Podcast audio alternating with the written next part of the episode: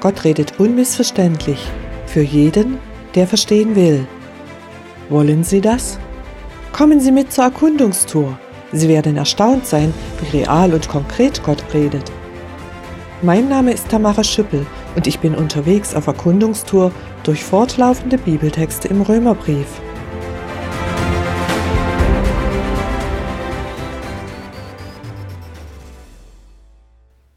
Bevor wir folgenden Bibeltext von uns wegschieben, weil er scheinbar nur mit dem von Gott besonders ausgewählten Volk Israel zu tun hat, wollen wir genauer hinschauen.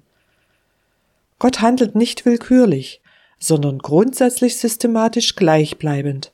Bis heute. Deshalb lernen wir viel über Gott und sein Wesen, wenn wir uns mit seinem Handeln in der Geschichte beschäftigen. Mit der Bibel haben wir von Gott beglaubigte historische Texte, die uns dabei helfen sollen. Auf dieser Grundlage können wir Gott stückweise erkennen. Ich zitiere die Bibel Römer 10, Verse 1 bis 2 und 18 bis 21. Liebe Geschwister, ich wünsche von Herzen und flehe zu Gott, dass die Angehörigen meines Volkes gerettet werden. Denn ich kann ihnen bezeugen, dass sie sich mit großem Eifer für Gott einsetzen. Doch was ihnen fehlt, ist richtige Erkenntnis. Nun frage ich, haben Sie die Botschaft etwa nicht gehört? Aber natürlich haben Sie sie gehört. Ihr Ruf ging ja über die ganze Erde, Ihre Nachricht bis ans Ende der Welt. Ich frage weiter, hat Israel sie etwa nicht verstanden? Die Antwort steht schon bei Mose. Ich werde euch eifersüchtig machen auf ein Nichtvolk und zornig über eine Nation, die gar nichts von mir weiß.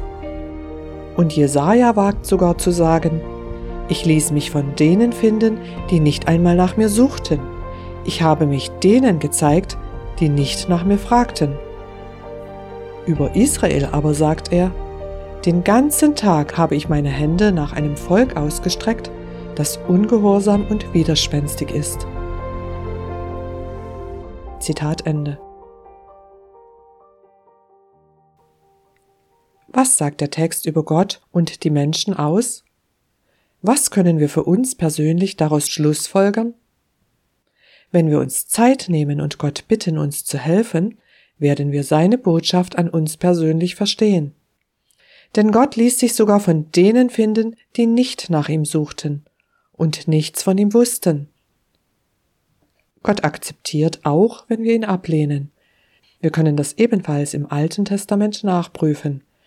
Die Israeliten rannten ohne Gott in ihr Unglück und Gott zwang sie nicht zu ihrem Glück.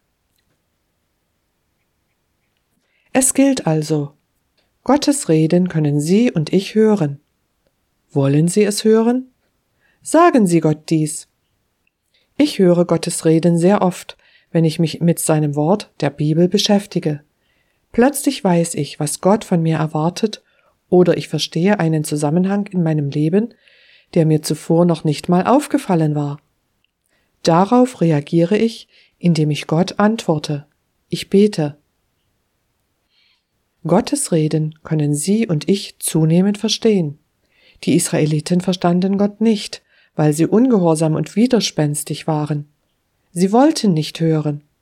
Wollen Sie verstehen?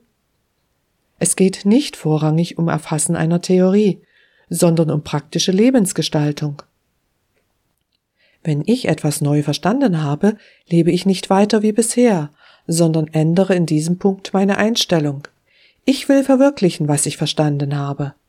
Mein Leben ist Veränderung und Entwicklung, weil ich Gottes geniale Werte übernehme und er mir dabei hilft, Gutes praktisch zu gestalten. Das ist Persönlichkeitsentwicklung nach Gottes Art. In diesem Sinn wünsche ich Ihnen viele spannende Erfahrungen mit Gott. Schreiben Sie mir gern, wie es Ihnen damit geht.